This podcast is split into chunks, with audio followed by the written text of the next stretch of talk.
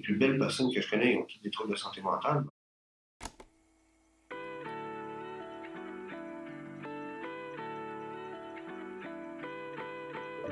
Au fil des épisodes, nous tenterons d'ouvrir votre cœur avec des récits inspirants de personnes trop peu écoutées.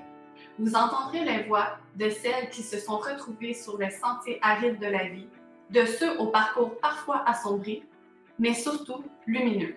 Vous entendrez les, oubliés.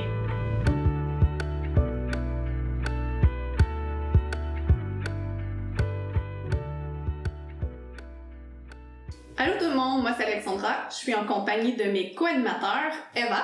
Allô? Et Jérémy. Salut. Aujourd'hui, on va discuter de troubles de santé mentale. Tout d'abord, nous savons que la santé mentale est un sujet très vaste. Il n'est pas possible d'aborder l'entièreté des réalités existantes dans un seul épisode. Nous avons donc fait le choix de préciser un peu plus notre discussion. Nous allons tenter de déstigmatiser les troubles de santé mentale les plus jugés, les plus méconnus et mal représentés dans les médias. Ceux qui peuvent, chez certains, susciter la peur, c'est-à-dire les troubles psychotiques.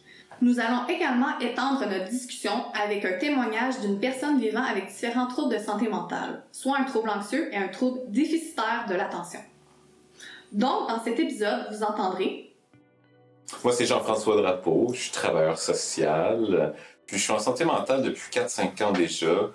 Euh, je travaille actuellement là, avec euh, des clientèles euh, schizophrènes, majoritairement, là, parce que on, la santé mentale, des fois, ça touche un petit peu à différentes sphères.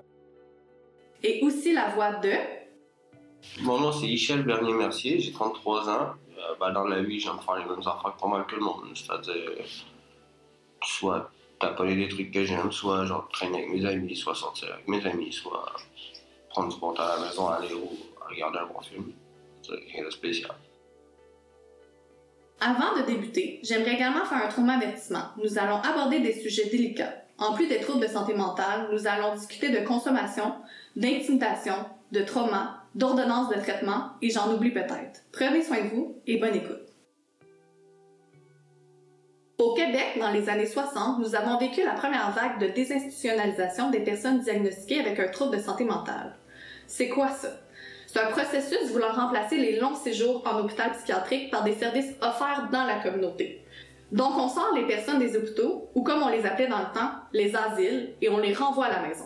Avez-vous déjà entendu parler de ce phénomène avant de rencontrer nos invités? Et qu'est-ce que ça dit pour vous, la désinstitutionnalisation? Euh, oui, j'ai déjà entendu parler de la désinstitutionnalisation.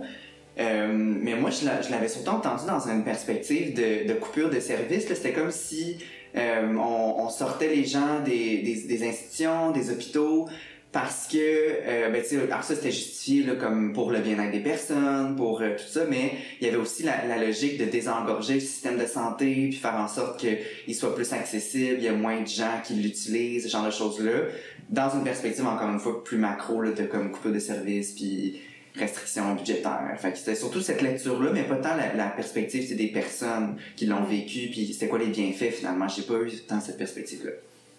Moi, j'en avais déjà entendu parler, mais de façon très théorique, dans le sens, je sais ce que le mot veut dire, puis c'est pas mal ça. Ben, je vais faire un lien avec ce que tu dis, Jérémy. L'important dans ce changement, c'est les, ser- les services offerts en communauté. Parce que c'est- pour moi, cette partie-là est essentielle. Si on sort des personnes des hôpitaux, il faut leur offrir des services. Puis il y a plusieurs services en santé mentale qu'on ignore l'existence. Comme tu as dit, Jérémy, on pensait qu'on leur offrait plus de services, en fait, que c'était pour désengorger les hôpitaux.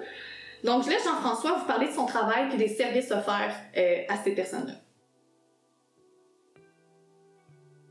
Donc, qu'est-ce que je fais dans ce travail-là euh, concrètement? On accompagne les gens qui sont atteints de troubles de santé mentale graves et persistants euh, à demeurer dans la communauté. Parce qu'évidemment, santé mentale vient différentes problématiques qu'on abordera au cours de la discussion. Mais en fait, pourquoi on est là? On veut éviter que les gens soient institutionnalisés. Mais dans le day-to-day, qu'est-ce que je peux être amené à faire? C'est extrêmement varié. Tu on peut aller euh, simplement dire bonjour chez la personne, comment elle va. Euh, elle peut être hospitalisée en ce moment, puis euh, aller voir ce quoi ses besoins, qu'est-ce que ça va prendre pour euh, qu'elle puisse obtenir son congé. On peut aller l'aider à faire son épicerie parce qu'elle a de la misère à se structurer là-dedans. On peut la stimuler à faire euh, son ménage parce que c'est pas toujours facile pour tout le monde. Euh, on peut aller des fois payer des dettes de drogue pour aider la personne. On peut l'aider à gérer son budget.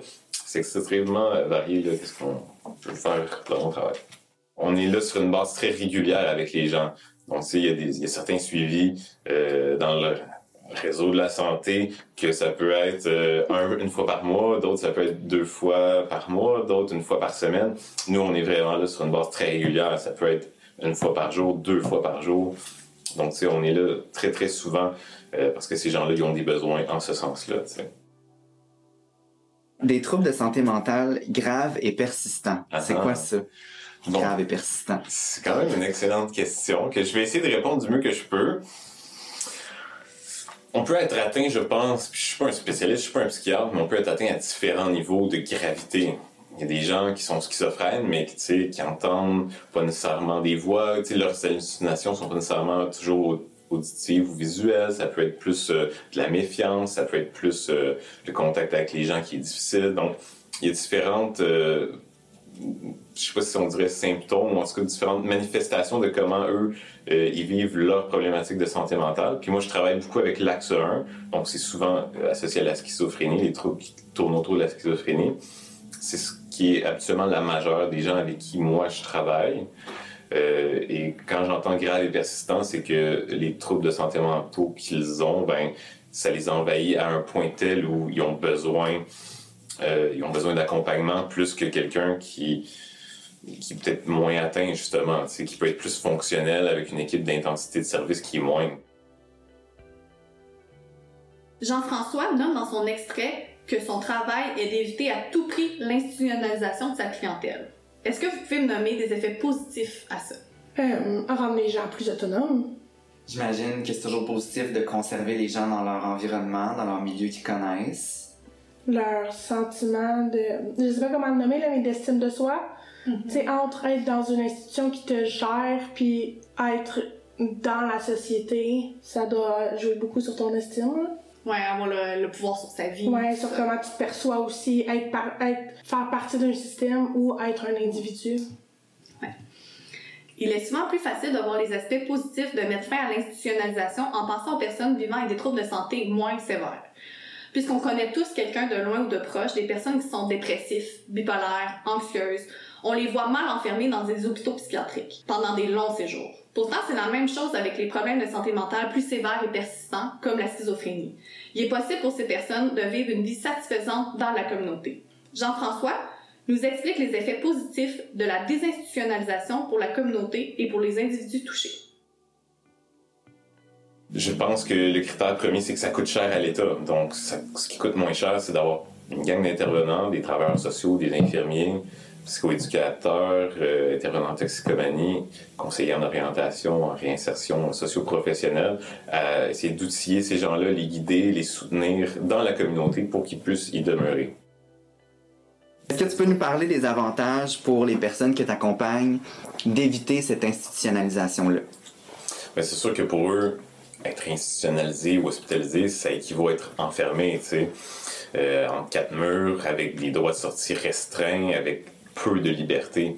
Donc, le gain majeur pour eux, c'est de pouvoir demeurer en communauté, pouvoir vivre leur vie le plus, c'est pas beau comme terme, mais normalement possible, tu sais, d'avoir un quotidien qui ressemble un peu plus au nôtre que d'être un patient, finalement. Donc, c'est ça leur plus gros gain, je pense, d'avoir accès, que ce soit dans, dans, l'unité dans laquelle moi je suis ou dans n'importe quel autre euh, programme du réseau, ben, c'est, d'outiller ces gens-là pour être le plus fonctionnel possible, puis euh, éviter justement d'avoir des contraintes, parfois légales et tout ça, qui les forcent à faire quelque chose qu'eux veulent peut-être pas pour leur vie. J'aimerais, selon votre aisance, premièrement connaître votre premier contact avec la santé mentale et ensuite, plus particulièrement, avec les troubles psychotiques. Avez-vous déjà été en contact avec une personne ayant un trouble psychotique? Avez-vous déjà eu des idées préconçues ou des peurs? Je peux y aller. Euh, mon premier vrai contact avec la santé mentale, ça a été dans ma famille. Euh, celui que je peux dire pour sûr qui est diagnostiqué, c'est mon arrière-grand-mère quand elle a commencé à faire de la démence. Ça a été vraiment mon premier contact, puis ça a été difficile de l'avoir perdre contact avec la réalité comme ça. Puis elle avait justement des épisodes de c'est vraiment de perte euh, avec la réalité là je pense pas qu'on peut appeler ça une psychose mais elle pensait que l'ours dans son jeu sur l'ordinateur vivait chez elle. C'est elle cognait avant de rentrer aux toilettes au cas où qu'il soit là. Moi ça a été mon premier contact mon premier contact, à ce moment-là, je, premièrement, je savais pas que ça faisait partie de, de, de la santé mentale, de troubles de santé mentaux, mais c'était l'anxiété de ma mère. Donc, c'est une personne qui a, qui a beaucoup d'anxiété, beaucoup de crainte, euh, que je comprenais pas toujours. Tu sais, je savais pas pourquoi qu'elle vivait ça, puis comment ça qu'elle avait ces peurs-là. C'est ça mon premier contact, puis avec le temps, quand je suis arrivée au cégep, toujours là, mon, grand éveil, mais j'ai compris que ça en faisait partie, euh, puis que c'était pas de sa faute, surtout. Euh, puis ensuite, avec les troubles psychotiques, moi j'ai deux membres de, de ma famille, du côté de mon père, qui, euh, qui vivent avec une schizophrénie au quotidien. Puis je, sans doute que j'avais des, des, des, préjugés, des, des mauvaises conceptions de ce que ça voulait dire de d'être dans cette situation-là. Mais je me souviens que euh, moi, personnellement, j'avais de la difficulté à, entrer en lien avec eux. J'étais très jeune. Là, il avait comme 25 ans. Moi, j'avais comme 5 à 10 ans. Mais mon père, comme il, son discours, c'était toujours un discours inclusif. de comme il, il, voyait que dans ma famille, c'était les personnes qui étaient un peu laissées de côté au parti de famille. Puis tout ça. Puis lui, ben, il allait toujours leur parler. Puis on allait avec lui. Puis il, les voyait aussi à l'extérieur des, des réunions familiales. Fait que autre que ça, j'ai pas vraiment eu d'autres réactions à la réalité. Je t'écoute, puis je réalise que j'ai oublié mon plus gros contact avec la santé mentale, moi-même. J'ai moi-même des problèmes d'anxiété depuis que je suis jeune. Que peut-être que je savais pas dans le temps que c'était ça, mais ça reste que c'est mon premier contact, c'est me gérer moi-même. Euh, pour ma part, j'ai été en contact avec les troubles de santé mentale pendant mon premier stage à la technique en travail social. Et presque au même moment, j'apprenais que des membres de ma famille avaient été diagnostiqués avec des troubles de santé mentale également. J'ai aussi des grands-parents qui ont euh, eu la démence. Euh, je me souviens pas avoir eu des idées préconçues. Au contraire, j'aime beaucoup cette clientèle. Par contre, je peux pas nier avoir une certaine peur. Pas peur de ceux qui sont atteints des troubles de santé mentale, mais même si je répète aux gens autour de moi qu'il faut pas avoir honte d'avoir un diagnostic en santé mentale, j'ai quand même une crainte de devoir peut-être un jour vivre avec l'un de ces troubles parce que je sais que c'est pas toujours simple. En effet, les personnes atteintes de troubles de santé mentale rencontrent plusieurs difficultés. Je laisse Jean-François expliquer qu'il n'existe pas de portrait type et les difficultés les plus rencontrées par sa clientèle. Est-ce qu'il y a un profil type? Mais je pense que tous individuellement, on a. Puis je, je vais plus loin que la schizophrénie ou les troubles psychotiques. Je pense que tout le monde peut avoir certaines fragilités qui peuvent les amener à vivre plus facilement différents troubles de santé mentaux, dépression, anxiété, etc., dans une société qui va très vite, où la performance est mise de l'avant. Donc, on, est, on a tous différentes fragilités, différentes forces. Des gens sont plus, auront peut-être plus tendance à développer des troubles que d'autres. En ce qui concerne mes patients, les gens que je côtoie, j'ai de la difficulté à voir qu'il serait un portrait type, puisque les troubles schizophréniques sont souvent, souvent liés à la génétique de toute façon. Donc, le portrait type, ça serait d'avoir un parent qui ou un oncle ou quelqu'un dans la famille assez proche qui est atteint d'un trouble schizophrénique. Ben, les gens que moi j'aide, les difficultés que je rencontre le plus, bon, on parle bien évidemment de de la maladie mentale elle-même, donc qui vient avec un traitement, qui vient avec euh, des effets secondaires du traitement, qui vient euh, avec des symptômes souvent. Donc, tout ça est très lié. Donc, eux, ils combattent ça un peu à chaque jour. Mais euh, l'accès à différentes choses pour lesquelles nous, on peut avoir accès, se trouver un travail. S'ils veulent travailler, vont-ils avoir accès si je veux travailler au Tim Hortons puis j'ai un trouble de santé mentale, mais que fois de temps en temps, euh, je suis pas capable de rentrer ou euh, j'ai une hygiène négligée, est-ce que je vais être capable d'avoir un CV décent aussi? Est-ce que je suis capable d'aller me vendre auprès d'un employeur? Même si je suis accompagné parfois, est-ce que ça aide d'être accompagné d'un intervenant quand je veux me trouver un travail ou ça me nuit finalement parce que ça me stigmatise? Euh, est-ce que l'employeur euh, regarde mon CV qui n'a pas terminé mon secondaire? Est-ce que ça lui tente de m'engager? Quand j'ai 42 ans, pas de secondaire, peut-être pas tout le temps non plus. Quand je veux trouver un logement, puis que j'arrive et que, encore là, ben, mon hygiène est négligée, euh, j'ai un discours un petit peu décousu, puis c'est pas trop clair où est-ce que je m'en vais, ben, est-ce que le propriétaire va se dire, est-ce que je vais être payé avec cette personne-là? Ben, je suis sur l'aide sociale, j'ai le montant qui me permet de payer, d'accord, mais est-ce que j'ai conf... est-ce que locataire a confiance que cette personne-là va garder le logement en bon état, qui va toujours payer, qui n'invitera pas des gens euh, qui ont eux aussi des problématiques de santé mentale ou d'itinérance, qui c'est parfois un petit peu mal vu euh, dans certains quartiers. Donc, est-ce que mon un patient va aller vivre à dans un beau petit quartier tranquille ou il va euh, se centraliser vers là où la marginalité est un petit peu plus tolérée, dans des quartiers un petit peu plus typiquement pauvres, où on retrouve différentes problématiques aussi. Donc, euh, souvent, ils n'ont pas le choix. C'est une problématique qu'ils rencontrent. Ils n'ont pas le choix d'aller vers des milieux où ce qu'ils ont l'air et comment ils se comportent est plus facilement toléré. Maintenant, écoutons Michel nous raconter son histoire. Parle-nous de ton parcours, ta trajectoire de vie, comment que le trouble de santé mentale s'est manifesté dans ta vie, les premiers symptômes. Ben, moi, je suis un enfant qui était assez jeune, hyperactif, d'un bord, comme, tu sais, que ce soit par. Ben, je sais pas si tu connais un peu le principe l'hyperactivité, mais c'est un peu comme quand tu gosses avec plein d'affaires en même temps juste pour rester concentré ou juste comme quand tu le TDAH en général quand tu es dans la nuit. Bref, donc ça s'est manifesté, je pense, assez jeune dans ma vie comme ça. Puis, ben, je dois aussi admettre que, genre, depuis que je suis jeune, j'ai des troubles d'anxiété, donc ça aussi, ça fait partie des plus, plus souvenirs que j'ai. Donc, j'imagine que c'est deux, deux façons totalement différentes, mais totalement problématiques dont, la, dont les troubles de santé mentale se sont manifestés chez moi. Est-ce que tu as fait face à des jugements des autres par rapport à tes troubles de santé mentale? Puis si oui, explique-nous de quelle façon. Ben oui, c'est ça. Je veux dire, quand tu es l'enfant le plus énervé de la classe ou l'enfant le plus talent de la classe ou l'enfant le plus distrait de la classe, ben tu viens aussi l'enfant le plus distrayant de la classe, donc tu as cette attention sur toi. Puis en plus, ben, j'avais la malchance d'être un peu en bas puis des trous, donc euh, c'est trois facteurs qui ont fait en sorte que jeune, j'étais sujet genre de harcèlement à l'école, genre de bullying, tout ça. Puis ben, les troubles anxieux, eux, ont fait en sorte que j'ai gardé ça. Genre, j'ai très jeune, j'ai développé le réflexe de d'un peu me renfermer sur moi-même, donc de garder ça pour moi, puis jusqu'à temps que ça explose, parce qu'on sait, on sait tous que, genre, plus que tu vas plus que ça va exploser, donc ça. C'est ça, très jeune dans ma vie, ça, ça, ça, ça, ça s'est manifesté comme ça. Puis aujourd'hui, est-ce qu'une fois adulte, tu vis encore des jugements des autres par rapport à ça? Euh, ben oui, certainement. Je veux dire, même si j'étais avec des gens qui comprennent la situation et qui le vivent à leur façon, je veux dire, si jamais il y a un débordement d'émotions, ben, ça attire quand même toujours trop d'attention négative sur toi. Donc à ce moment-là, ça attire toujours le jugement des autres. Quelles conséquences ou difficultés tu as dû surmonter en lien avec ton trouble de santé mentale? Ben, comme votre deuxième question est si bien illustrée, je dirais en général l'exclusion sociale, mais ça peut. L'exclusion sociale, ça peut se,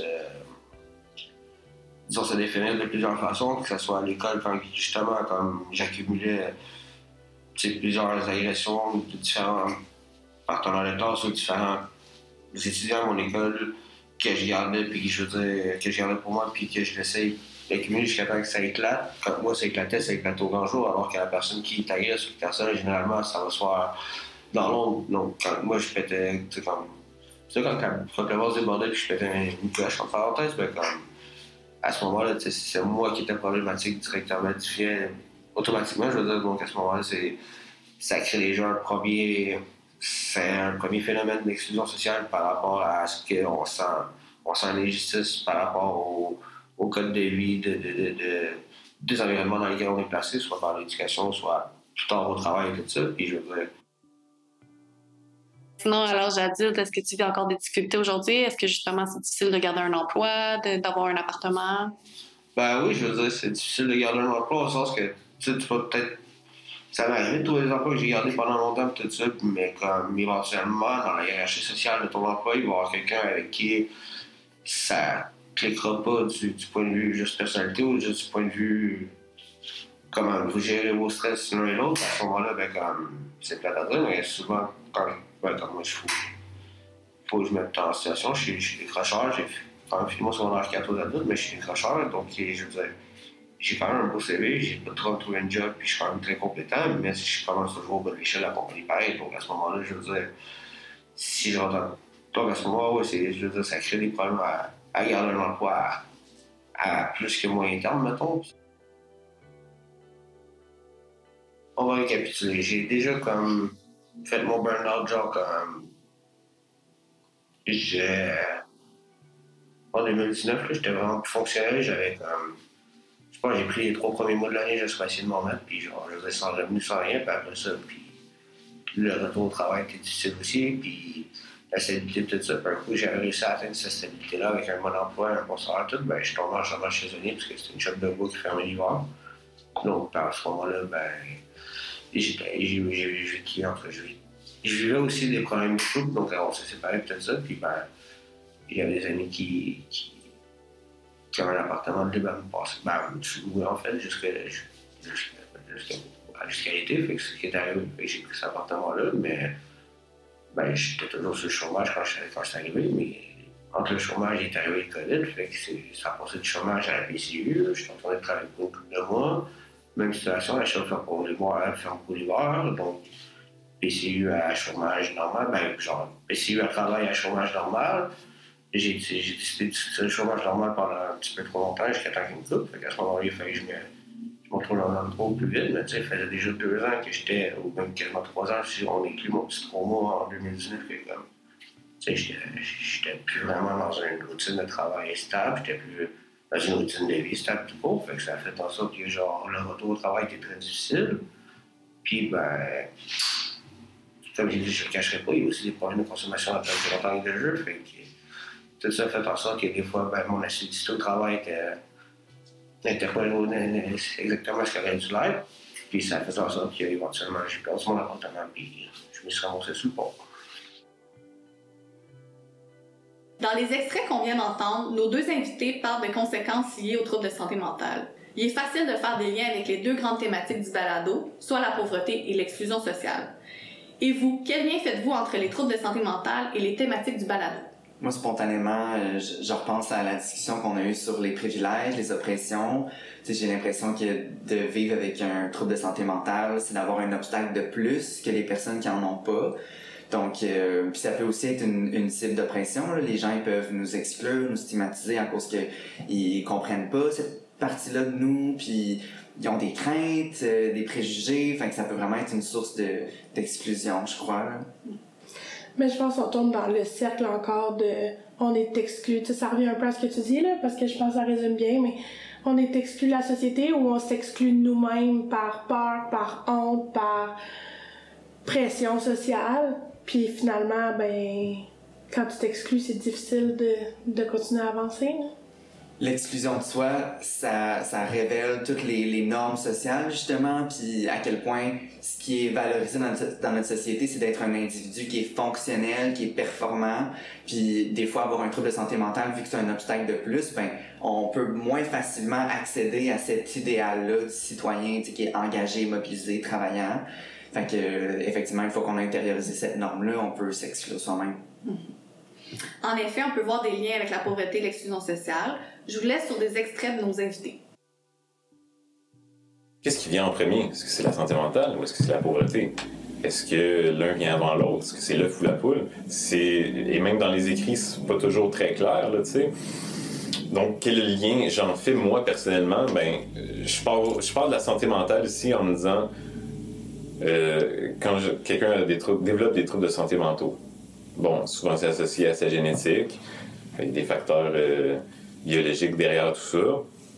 Donc, à quel point la maladie prend de la place dans sa vie? Est-ce que ça l'empêche d'avoir une certaine scolarité, d'avoir un réseau social, d'avoir donc un travail décent?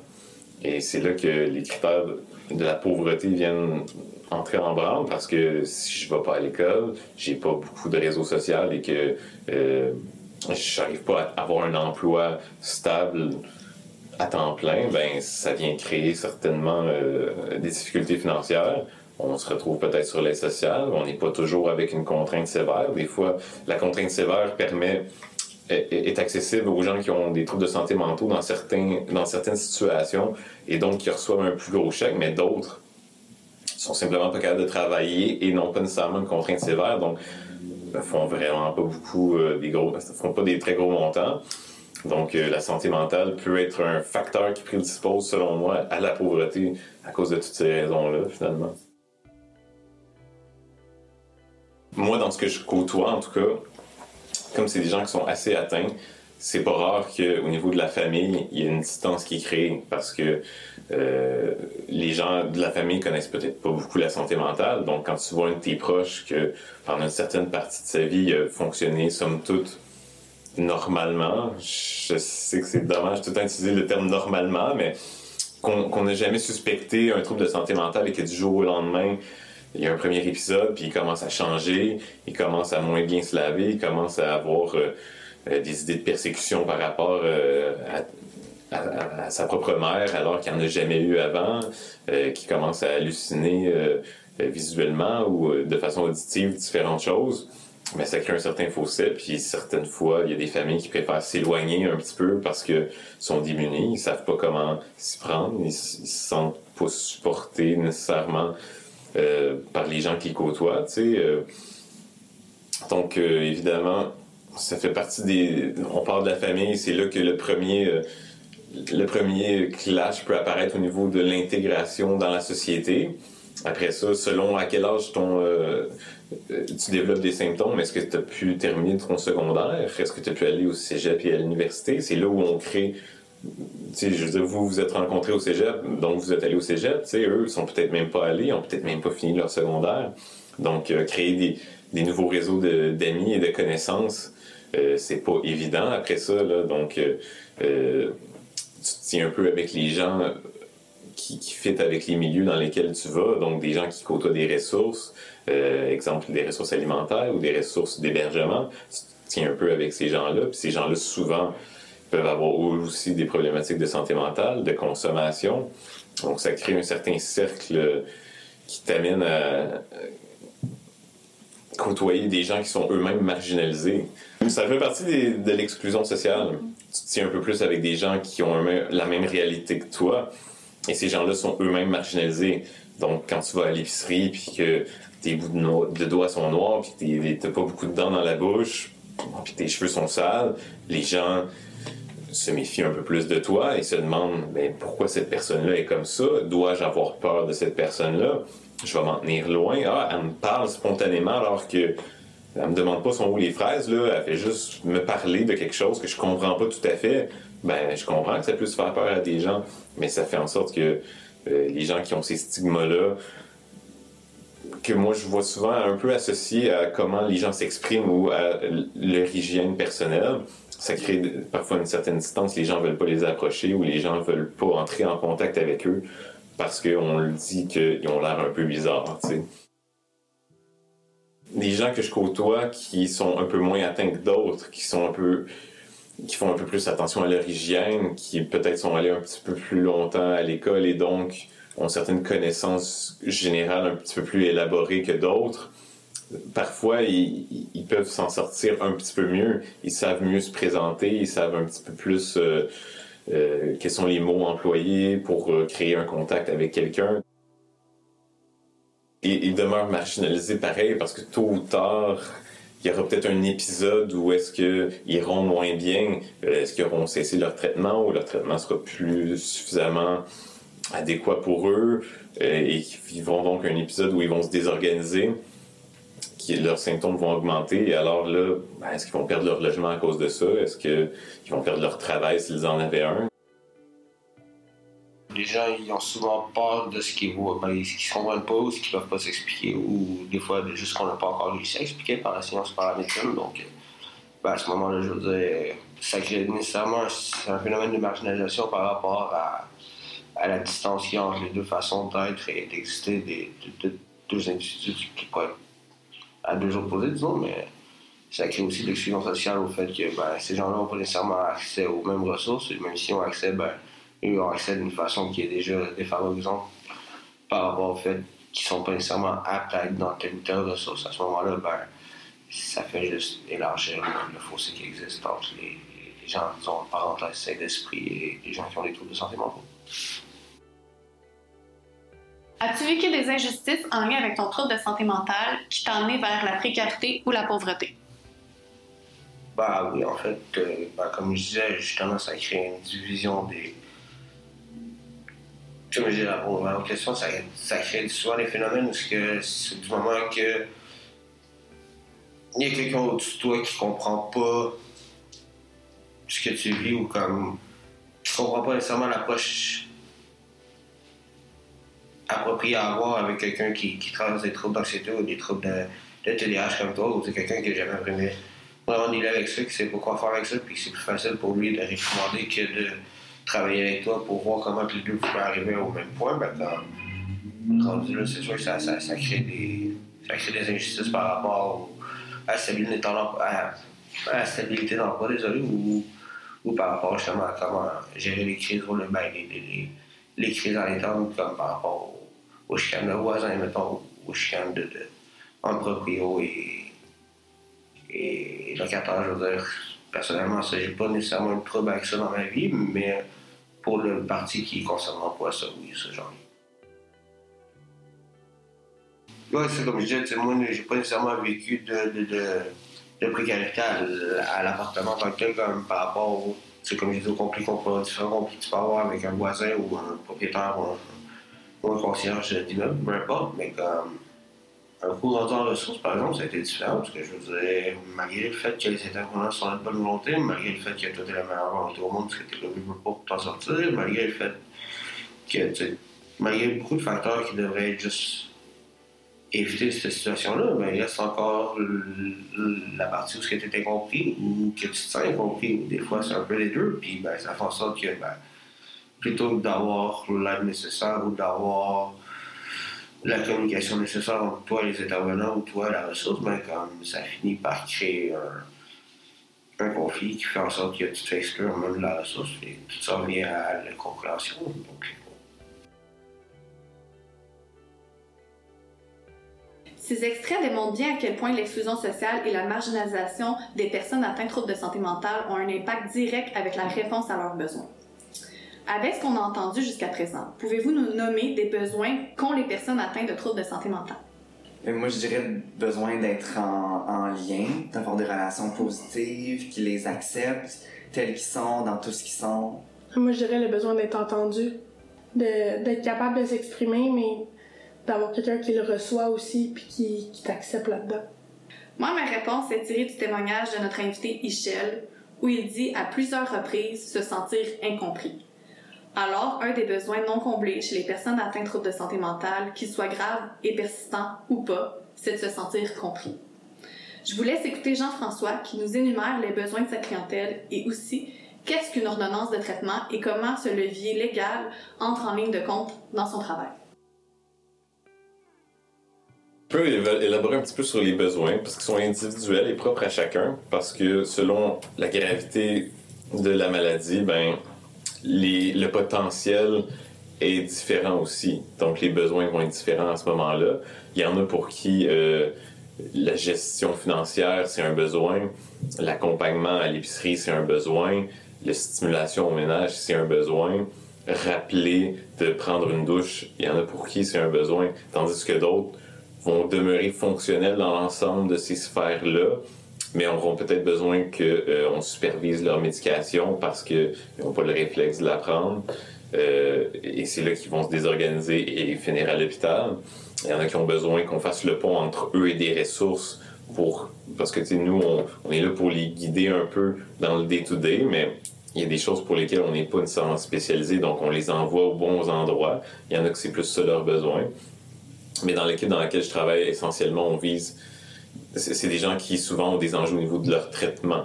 Donc, c'est un petit peu notre majeur où euh, c'est pour ça qu'on a une équipe avec beaucoup d'infirmiers, parce que euh, et des psychiatres évidemment où on s'assure que les traitements sont adéquats et euh, que les gens les prennent. Leur traitement, puisque quand ils le prennent pas, qu'ils se désorganisent parfois très rapidement et qu'ils se ramassent à l'urgence à l'hôpital ou qu'ils perdent leur milieu de vie et, que la spirale infernale peut commencer à débouler. Donc nous, c'est un peu là-dessus qu'on se centre, mais euh, dans le day-to-day, ben, c'est ça, comme je disais, euh, les besoins peuvent varier, mais dans notre équipe euh, en particulier, on, travaille beaucoup le traitement et bien évidemment la réadaptation. Donc est-ce que la, personne a le potentiel de, bon, OK, là, son hygiène est négligée, jusqu'où on peut la, l'aider à être meilleur au niveau de son hygiène ou au niveau de ses compétences euh, sociales ou euh, au niveau de l'accès au marché de l'emploi. Donc, on essaie de les guider un peu dans, en fonction de leurs besoins individuels dans les différentes sphères, euh, en fonction des problématiques qu'ils rencontrent. Sais, des gens qui commencent à se désorganiser, nous, on les voit à peu près tous les jours. Donc, on le sent qu'il est en train de se désorganiser. On est là pour s'assurer qu'il prend son traitement, mais parfois, on n'a pas de levier légal. Donc, dans mon équipe de travail, souvent, euh, les gens sont tellement malades et collaborent pas toujours à leur traitement les psychiatres passent devant la cour et s'assurent que le juge ordonne à la personne d'être obligée d'être traitée euh, par rapport à sa, maladie. Donc, nous, ça nous donne un levier, mais ça fait en sorte que souvent la personne, ben, quand on la voit se désorganiser, il faut la rentrer de force à l'hôpital. On applique l'ordonnance de traitement. Donc, les policiers, quand la personne ne collabore pas malgré l'ordonnance, il faut aller avec les policiers, la chercher chez elle ou la prendre au coin de la rue, l'amener un peu contre son, ben, pas contre son gré, mais euh, en fonction de l'ordonnance que le juge nous permet d'appliquer. On l'amène à l'hôpital, on la stabilise au niveau de son traitement. Euh, ça peut avoir des conséquences sur la personne. Euh, puis j'en vois des gens qui ont su depuis des années qui avaient parfois un travail, qui allaient à l'école, qui étaient somme toute avec une hygiène raisonnable, qui au fil des années, ben, tout ça se dégrade, il va plus à l'école, de la misère à garder son logement, difficultés financières, commence à consommer. Et au niveau cognitif, on le voit aussi. Je peux avoir une belle discussion avec lui il y a cinq ans et aujourd'hui, euh, c'est des phrases courtes, c'est des, réponses qui, des questions, des réponses à des questions fermées parce que je peux pas élaborer plus que ça avec la personne. En écoutant Jean-François parler de l'aide qu'il offre à sa clientèle, j'ai envie de laisser un message à nos auditeurs. N'hésitez pas à demander de l'aide si vous sentez que vous allez moins bien psychologiquement, même si c'est difficile. Et vous, est-ce que vous pouvez nous parler de votre expérience avec une demande d'aide en lien avec la santé mentale? Ou pas? Laquelle des fois? Euh, je peux y aller. Moi, il y a deux fois vraiment qu'il a fallu que j'ai demandé de l'aide. Euh, la première, honnêtement, je suis même pas certaine de vous en avoir déjà parlé. C'est au décès de mon arrière-grand-mère quand on était au cégep. Euh, dans le temps qu'elle était à l'hôpital, c'était vraiment difficile pour moi. C'était quelqu'un de très proche de moi, puis je l'ai vraiment mal pris, puis ben, mal pris. Ça, ça m'a beaucoup atteint, et j'avais de la misère à me gérer, et je savais que j'avais besoin d'aller chercher de l'aide, et je n'étais pas capable d'aller la chercher. J'étais pas capable d'admettre que j'avais, je savais, mais j'étais pas capable d'admettre à quelqu'un d'autre qu'il fallait que j'en aille. Et j'avais sincèrement la peur que ça allait me mettre euh, dans la merde complètement, d'aller chercher de l'aide. Je me disais, je fais des études en travail social, j'étais en stage dans temps, ils vont me stouler à mes profs, je vais me faire retirer de mon stage. Rien de logique, là. Absolument rien. Mais dans la situation-là, c'était ça. Euh, j'ai fini par y aller. Je suis allée au CLC, à l'aide psychosociale euh, à Magog, en me disant, c'était là, là. J'ai pris tout mon courage, puis j'étais allée là. Puis là, j'arrive, puis la fille, elle me dit, j'étais à 5 minutes de la fin de mon chiffre, il y a plus personne, puis faut des rendez-vous, mais viens, assis-toi dans mon bureau, puis on va parler. Je suis comme, OK. Fait que là, elle m'a un peu expliqué c'était quoi le processus, puis, comme, puis elle m'a dit quand revenir, puis quoi faire. Finalement, j'ai jamais fait de démarche par après à ça. Euh, mon courage était à ce moment-là, puis ça l'a pas donné. Puis c'est pas de sa faute à elle, là. Elle a un chiffre à respecter, elle a des protocoles, puis c'est juste que c'est comme ça que c'est fait. Mais moi, j'avais tellement tout mis mon courage à cette fois-là, mais juste avoir fait le pas, d'être allé quand même, ça m'a fait comme, ok, tu ça m'avait enlevé un, un stress, un poids de, le faire. Puis finalement, par après, ben, ma grand-mère est décédée vraiment pas longtemps après, fait que ça l'a évolué différemment. Fait que ça, ça a été la première fois que j'ai vraiment dû. Ben, en tout cas, que je me souviens que ça a été difficile pour moi. La deuxième fois, c'est avec mon médecin de famille. En fait, ça a été d'admettre que j'ai beaucoup d'anxiété, comme que j'ai parlé tout à l'heure, mais j'ai aussi des problèmes dépressifs, que j'ai de la misère avec moi-même. Fait que là, on est quand même plusieurs années plus tard après mon arrière-grand-mère. Euh, je vois que j'ai de la misère à me réguler. Puis on en parle, puis elle me dit Veux-tu des médicaments? Je dis non, je refuse la médication, je refuse, mais je, suis ouverte avec elle, je dis voici ce que je fais, voici ce qu'il y a. Elle dit ok, on va continuer à te suivre. Ça l'avance. T'es sûr tu veux pas de médicaments? Non. Ok, t'es sûr? Non. Jusqu'au point qu'elle m'a dit t'as plus le choix. Puis j'étais tellement dans l'idée de comme non, je veux être normale, je veux pas de médicaments, je veux pas cette aide-là, j'ai pas besoin. Non, non, ça va passer. C'est juste une passe, ça va passer. Mais non, ça passera pas. Ben peut-être que pour des gens oui, pour moi non, clairement. Fait que j'ai fini par accepter, on m'a convaincue, très gentiment, puis on a exploré toutes les sortes, les possibilités ensemble. Fait que j'ai fini par les prendre, puis honnêtement, c'était une des meilleures décisions de ma vie. Fait que ça a été extrêmement difficile d'accepter que j'avais besoin de ça, de le nommer, de, puis même encore aujourd'hui, de, d'accepter que je prends des antidépresseurs de façon régulière, c'est pas toujours évident. C'est pas tout le monde qui le sait. Là, j'ai appris à vivre avec, mais au début, je disais pas que je prenais des antidépresseurs. Là. Je, je le disais à très peu de personnes, puis là, j'ai comme, ouais. Puis finalement, à force d'en parler, parce que j'ai appris à vivre avec, puis à faire comme, c'est une des meilleures décisions de ma vie, j'ai pas à avoir honte de ça, là. Ça serait, ça serait contradictoire, là. Je suis mieux de, d'en profiter, puis de le célébrer, puis d'en être contente de ça, même si ça a pris un gros cheminement. Puis plus que j'en parle, plus que les gens autour de moi viennent me voir, ils font comme, hey, moi aussi j'en prends, mais j'ose pas le dire. Hey, je suis contente euh, de l'entendre ça, je suis pas toute seule là-dedans. Puis je suis comme, non, t'es pas toute seule, on est beaucoup de gens comme ça. Puis pour plein d'autres choses, ça c'est mon expérience à moi. Je peux pas parler pour les autres problématiques, pour d'autres médications, quoi que ce soit, mais ça démontre quand même qu'on n'est pas seul là-dedans. Mais juste pour faire un parallèle avec ce que tu dis, je sais que moi, d'être d'être autour de toi, de te côtoyer, un, ça a un effet normalisant aussi, là, tu sais, quand que tu l'envoies, c'est super comme banal, de comme, oh, j'ai mon alarme mon téléphone, faut que je prenne mon, mon médicament, puis moi, je sais qu'avec vous, genre, je peux vraiment être ouvert, tu sais, là-dessus, puis je sais que ça, ça a cet impact-là, finalement. Enfin, je peux imaginer que ça a cet impact-là sur d'autres personnes que tu côtoies aussi, là. Euh, moi, personnellement, la, première fois que j'ai eu à faire une, demande d'aide, ben vraiment, je voulais pas le faire. j'étais vraiment hésitant. C'était, c'était vraiment récemment, là, c'était en 2021, si je me trompe pas. Puis euh, je vivais des, situations vraiment difficiles dans mon couple, puis euh, ça m'apportait beaucoup de, symptômes dépressifs, anxieux, je vivais vraiment beaucoup de stress, d'inconfort. C'était pas une relation qui me qui me convenait. Puis euh, j'en suis venu à un moment où je, je pouvais plus nier tout l'impact que ça avait sur moi, ce, contexte-là inconfortable. Puis je me souviens, vous êtes les deux premières personnes à qui j'ai euh, euh, révélé que je, m'orientais vers une demande d'aide. À ce moment-là, je l'avais pas encore fait. Puis juste de, le dire que là j'a- j'allais faire ça, j'allais écrire à un professionnel pour lui demander de, de du soutien psychologique, c'était comme c'était très difficile parce que pour moi ça venait euh, dévoiler que euh, je vivais quelque chose de très lourd, de très problématique pour moi à ce moment-là. Puis on dirait que je voulais pas avoir la, la je voulais pas me voir comme quelqu'un euh, qui va mal. C'est aussi simple que ça là. Je voulais pas, je voulais conserver l'image de moi, tu sais, qui est résilient, qui est joyeux, qui aime la vie, qui se passe comme, qui est en contrôle aussi. Là, je pense qu'il y avait ça. Puis c'était de, faire une demande pour moi, ça, ça venait comme contredire cette image-là que je voulais préserver de moi. Mais finalement, tu sais, je me suis rendu compte rapidement qu'il n'y avait pas de honte à vivre une situation euh, difficile parce que justement, c'est une situation. Tu sais, Puis aujourd'hui, je peux, je peux me réjouir que, que justement, elle est passée. Tu sais, J'ai réussi à me rendre de l'autre côté de cette situation-là, puis je pense que le, le, soutien que j'ai eu d'un professionnel m'a beaucoup aidé, puis m'aide encore beaucoup parce que c'est un, un suivi que j'ai continué encore aujourd'hui à toutes les semaines. Mais euh, j'y vais effectivement beaucoup de honte par rapport à, cette demande-là. Puis c'était juste la demande, hein, parce que j'ai- envoyé mon courriel, puis je- j'en ai pas reçu tout de suite.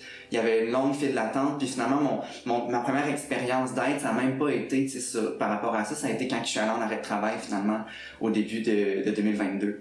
Que c'est là que j'ai eu un premier contact avec un, suivi de semaine en semaine avec un intervenant. Mais c'était juste le fait de le demander puis d'avouer que, que j'en avais besoin qui avait été le plus difficile. Puis je pense que c'est important de le dire.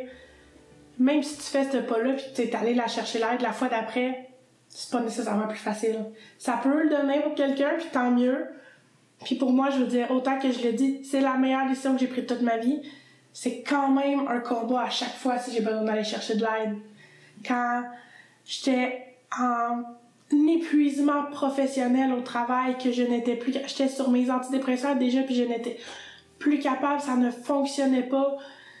Mais j'étais comme, non, je suis encore, non, t'es correct, Eva, continue, continue, continue, parce que aller chercher cette aide-là, du même médecin à qui j'ai eu confiance de confier à la base, qui m'a aidé pis tout, mais ça reste difficile de le faire. Puis je pense que c'est important de le reconnaître que c'est pas parce que tu l'as fait une fois que la deuxième fois, ben, ça va être plus facile. Ben, vous me connaissez, moi la demande d'aide c'est très difficile, même au niveau de la santé physique. Je vais attendre euh, vraiment longtemps avant de, de demander à mon médecin. Fait que je, suis vraiment à la même place que vous en ce moment. Puis en vous écoutant, ça me fait penser qu'on attend toujours à la dernière minute. Puis on va l'entendre avec, euh, avec l'histoire d'Ichel. Des fois, c'est pas bénéfique d'attendre à la dernière minute parce que justement, il y a trop il y a, trop de conséquences. Fait que tu sais, je vous invite vraiment à y aller dès le départ. Je sais que c'est difficile, mais je pense que ça peut vraiment aider d'y aller directement ou de au moins d'en parler à quelqu'un de confiance euh, rapidement puis pas rester seul avec euh, avec toutes ces, difficultés là. Malgré son parcours, Michel a toujours eu de la difficulté à demander de l'aide. En fait, il en a jamais demandé directement. Il a finalement reçu de l'aide par le partage Saint-François, puis il nous explique comment ça peut être bénéfique d'en recevoir. En fait, ce qui est arrivé, c'est un coup, je me suis ramassé sur le pont de l'été, ben. pas, j'ai commencé à. Ben, je veux dire, je connaissais déjà, j'avais déjà des connaissances qui, qui, qui vivaient la même situation que moi, donc à ce moment-là, j'avais déjà des, contacts en dessous du pont tout ça, mais je veux dire, sinon, pour ce qui est des ressources alentours, tout ça, je veux dire, je savais qu'il y avait un partage chez François qui y avait des dépannages alimentaires, puis j'avais déjà utilisé pas mal souvent dans la vie, mais sinon, comme.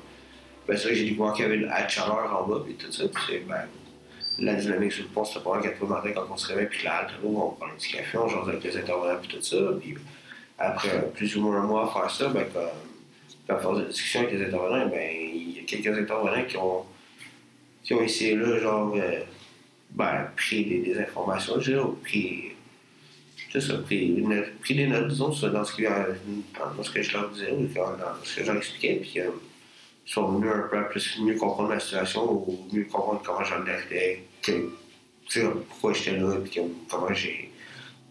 Désolé pourquoi et comment ma situation, tout ça. Puis c'est eux-mêmes qui sont venus vers moi un jour pour ben, m'offrir de l'aide, en fait. Puis ben, c'est à ce moment-là qu'ils m'ont référé à un travailleur social de, l'équipe itinérante. Puis c'est à ce moment-là que, ben, toute en équipe, on a commencé à, à travailler pour me sortir de là. Et on continue à travailler ensemble pour, pour y arriver. En voyage à Vancouver, il y avait une ressource qui s'appelle Covenant House, que pour moi, tous les jeunes en bas de 25 ans, on utilisait comme les jeunes voyageurs surtout, parce que tu vois là-bas, ils, euh, ils donnent des, des vêtements une fois par semaine, comme une petite friperie, puis à Vancouver, tout le monde est riche, que c'est des beaux vêtements, pareil. Sinon, ben, je veux dire, il y a aussi des déjeuners, puis des collations, puis tout ça, ben, je veux dire, tout le monde utilisait cette ressource-là, mais sinon, vraiment, me tourner moi-même vers une ressource pour demander de l'aide par nécessité, c'est- c'est c'est dire, mais non, jamais, c'est je qu'on a toujours appris à avoir trop d'orgueil pour faire. Donc à ce moment-là, c'est pourquoi j'ai toujours eu trop d'orgueil pour faire. C'est- D'ailleurs, je reviens au fait que c'est les intervenants du partage eux-mêmes qui sont venus vers moi et non moi qui, qui, qui voir le partage, parce qu'à ce moment-là, je serais, je serais toujours sous le pont. Fait que c'est difficile de demander de l'aide. Ouais, c'est très difficile de demander de l'aide. Comme vous le savez, nos épisodes ont tous le même objectif, soit de défaire les stéréotypes et de redonner une image positive aux personnes touchées par les différentes thématiques. Donc, on est rendu au moment où je vous demande de nommer des forces et des qualités associées aux personnes atteintes de troubles de santé mentale. La résilience. Tellement. La connaissance de soi. Hum, c'est vrai, hein? L'humilité. Le courage. Ce sont définitivement des personnes résilientes, fortes et courageuses. Je vous laisse écouter les beaux mots que Jean-François nous, a partagés concernant les personnes atteintes de troubles psychotiques. Eh bien, la plus grande force, et j'étais content de la trouver, celle-là, parce que j'en j'en nommais plein dans ma tête, puis à un moment donné, je me suis dit, mais la première, la, la primaire, pour moi, c'est le... J'ai du mal à le mettre en un seul mot, mais c'est à quel point ces gens-là se soutiennent. Parce que, puis on l'a vu à Sherbrooke, euh, notamment en fin d'hiver, en début d'hiver dernier, quand il y avait beaucoup de gens sous le pont, sous le pont Joffre de la rue Galt, euh, ces gens-là se sont réunis, se sont créés un campement, ils se sont entraidés les uns les autres afin que tout le monde puisse avoir euh, à manger, que tout le monde puisse se réchauffer, avoir une petite tente, un petit matelas. Moi, ça m'a grandement impressionné de voir ça de, de des gens qu'on dit dont démunis, qui qui collaborent pas toujours, qui utilisent pas assez les ressources. Ben moi, j'ai vu des gens qui se sont mobilisés, j'ai vu des gens euh, qui ont fait preuve de débrouillardise, des gens qui ont été très résilients, puis leur, leur petit campement a été démonté, mais ces gens-là se sont quand même débrouillés. Il y en a qui, se sont trouvés un appart euh, euh, à deux, trois, puis ils se sont entraidés entre les uns les autres. Il y en a qui se sont dirigés vers des ressources. Donc, la débrouillardise et à quel point ces gens-là se soutiennent les uns les autres. Et ça me surprend des fois d'arriver chez une personne que je connais et je vois quelqu'un que je connais aussi. je dis, oh, vous vous connaissez, vous? Ben, ouais, ouais, on se tient un peu ensemble des fois. J'aurais jamais cru que ce, ce match-là puisse être possible, mais étonnamment, ces gens-là, ben, ouais, ouais, il avait besoin d'un lit à soir, fait que je l'ai dépanné. Ça peut finir en chicane de temps en temps, bien sûr. Mais on dirait qu'à la fin, ils sont jamais tant rancuniers, puis ils finissent par se pardonner, puis se redonnent un coup de main, puis ah, je me rappelle il y a deux ans, lui, ben, il m'avait prêté, il m'avait donné un sandwich, fait que là, ben, à soir, euh, j'y prête euh, mon divan. Ben, Colin, bravo pour l'entraide euh, dont ces gens-là font preuve, parce que je pense qu'ils sont conscients des difficultés dans lesquelles ils peuvent être plongés dedans, puis ils savent que c'est quand on va pas bien, c'est pas facile. Donc, quand eux sentent que l'autre va peut-être moins bien que eux vont, ben, ils ont tendance à le prendre un peu sur leur, sous leur aile. Puis, euh, c'est une euh, des, forces que je leur reconnais assurément. Maintenant, écoutons Michel parler de ses propres forces et celles de ses amis aussi atteints de troubles de santé mentale. Ben, je veux dire, ça, ça, ça aide beaucoup à apprendre sur toi-même, sinon ça, ça t'aide beaucoup aussi à comprendre le principe des deux côté d'une médaille, au sens que genre, essaies toujours de te projeter ou de voir les autres angles d'une situation plutôt que de, de rester focusé sur ton point de vue sans nécessairement avoir une meilleure perspective des choses, parce que, encore une fois, les éléments mentaux, ça, ça, permet vraiment de, de réfléchir beaucoup, disons. Et sinon, ben, je veux dire, il y a une certaine résiliation qui vient avec ça, qui fait en sorte que, je sais pas dire, mais tant tu as envie de le sport, c'est facile. C'est un peu cliché comme mot, mais je pense que c'est. Donc, ouais, dirais, la capacité d'introspection puis, puis la résilience, c'est pas les deux, les deux forces les plus positives que, que ça peut m'avoir apporté. Je dirais que les personnes les plus artistiques que je connais, les plus créatrices que je connais, les plus. Euh, les plus belles personnes que je connais ils ont toutes des troubles de santé mentale, malheureusement pour mais peut-être l'autre côté, heureusement pour eux. De la façon de voir les choses, mais ouais, c'est les plus belles hommes, c'est les plus beaux esprits créatifs que je connais. Pour finir l'épisode, j'aimerais que nous écoutions les messages tellement importants que nos invités voulaient transmettre à la société, soit l'importance de parler ouvertement de troubles de santé mentale et ne pas juger les personnes vivant avec ceux-ci. Mais juste avant, j'aimerais remercier Jean-François Drapeau, travailleur social, d'avoir pris le temps de participer à cet épisode. Un merci bien spécial à Michel Bernier-Mercier qui a accepté de nous partager son vécu. Merci à mes co-animateurs d'avoir animé la discussion. Maintenant, je vous laisse sur les paroles inspirantes de nos invités et nous, on se dit à la prochaine!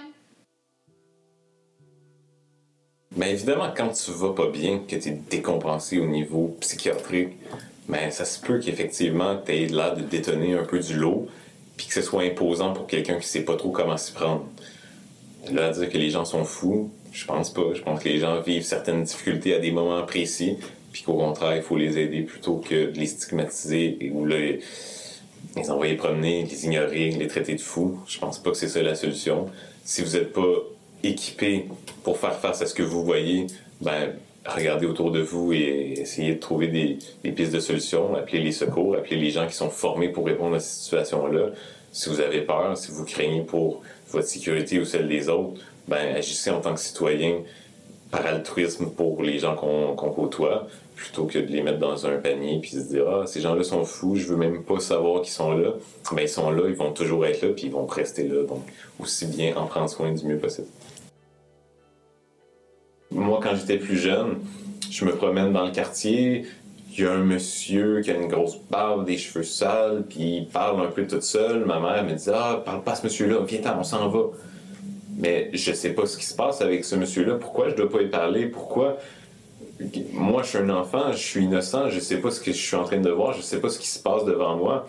Est-ce que mon parent peut me dire écoute, Jean-François, cette personne-là euh, probablement itinérante, elle a peut-être des difficultés, peut-être tu sais, qu'elle m'explique un petit peu qu'est-ce qui fait que je dois porter une attention à cet individu-là particulièrement, pas dans l'intention de le stigmatiser ou de l'exclure, mais de dire, OK, il traverse une difficulté en ce moment, c'est ça sa difficulté. On ne sait pas pourquoi il en est arrivé là, mais toi, en tant qu'enfant, tu n'y peux rien. Ça fait partie des choses qui existent. Donc, tu sais, un peu comme la sexualité l'était il y a un certain nombre d'années, on n'en parlait pas, il fallait pas qu'on touche à ça. Les enfants, euh, ils découvraient la sexualité euh, d'une façon un peu particulière. Je sais même pas comment. Mais est-ce que ça peut être la même chose pour la santé mentale? Ah, tu sais, ma tante Lise est en dépression. Une dépression, veux-tu savoir qu'est-ce que c'est? Ben, ça fait que ma tante Lise a de la difficulté à sortir de son lit, elle est plus souvent triste, elle a une humeur un petit peu plus euh, négative, donc il euh, faut qu'on la soutienne, faut qu'on soit là pour elle, c'est la part qu'on va essayer de faire. On sait un peu décrire qu'est-ce que c'est. Ah, t'es stressé pour ton examen, tu veux avoir une bonne note, mais attention, tu sais, qu'est-ce que ça peut... Tu sais, que les parents aussi puissent faire leur recherche de leur côté pour bien expliquer, mais qu'est-ce que c'est bien expliqué à la fin? Dire, ne serait-ce que décrire qu'est-ce que c'est, que, que, que, les gens, sais, je dis enfant, mais ça peut être adolescent, ça peut être jeune adulte, ça peut être à tout âge, de dire, OK, je suis confronté à une situation X, si je suis pas capable d'avoir l'information, que quelqu'un n'est pas capable de me la donner, euh, comment je vais aller la chercher, ne serait-ce que pour savoir qu'est-ce que je vois là sous les yeux, plutôt que de faire comme si ça n'existait pas ou de le mettre dans un panier puis pas vouloir le voir par la suite. sais. Ben, je veux dire, c'est important de comprendre qu'il ne faut pas nécessairement straciser une personne parce qu'elle a l'air un peu plus fou que vous ou un peu plus folle que vous. Parce que je veux dire, vous connaissez pas son passé, vous ne connaissez pas son vécu, vous ne connaissez pas euh, ses réalités, ses, ses struggles au quotidien, vous ne connaissez pas ses pensées, vous ne connaissez pas sa volonté, vous connaissez pas. Donc, ben, plutôt de, plutôt de, tomber dans le jugement ou dans dans encore une fois, dans l'exclusion sociale, c'est peut-être bien, ce serait peut-être une meilleure approche d'avoir de comme, essayer de comprendre ou essayer de, je dirais plus l'approche euh, du travail social, plus l'approche justement de l'intervention où c'est genre, essayer de les écouter puis de comprendre ce qu'on a besoin, puis à ce moment-là, de pouvoir mieux les ressourcer. Un des principaux phénomènes d'exclusion sociale vient du fait que les gens ne comprennent pas nécessairement les traumatos ou les gens qui, les gens qui, qui, en vivent, ou qui vivent Donc à ce moment-là, je veux dire, ça serait bien qu'au moins si les gens ne comprennent pas et ne veulent pas nécessairement faire l'effort de comprendre quelqu'un, du moins ne pas essayer d'avoir une influence négative sur sa vie, soit en, en évitant de l'insulter ou en évitant. Je veux dire, si, si ça vous dérange, faites juste l'ignorer, pas besoin d'y vers la négativité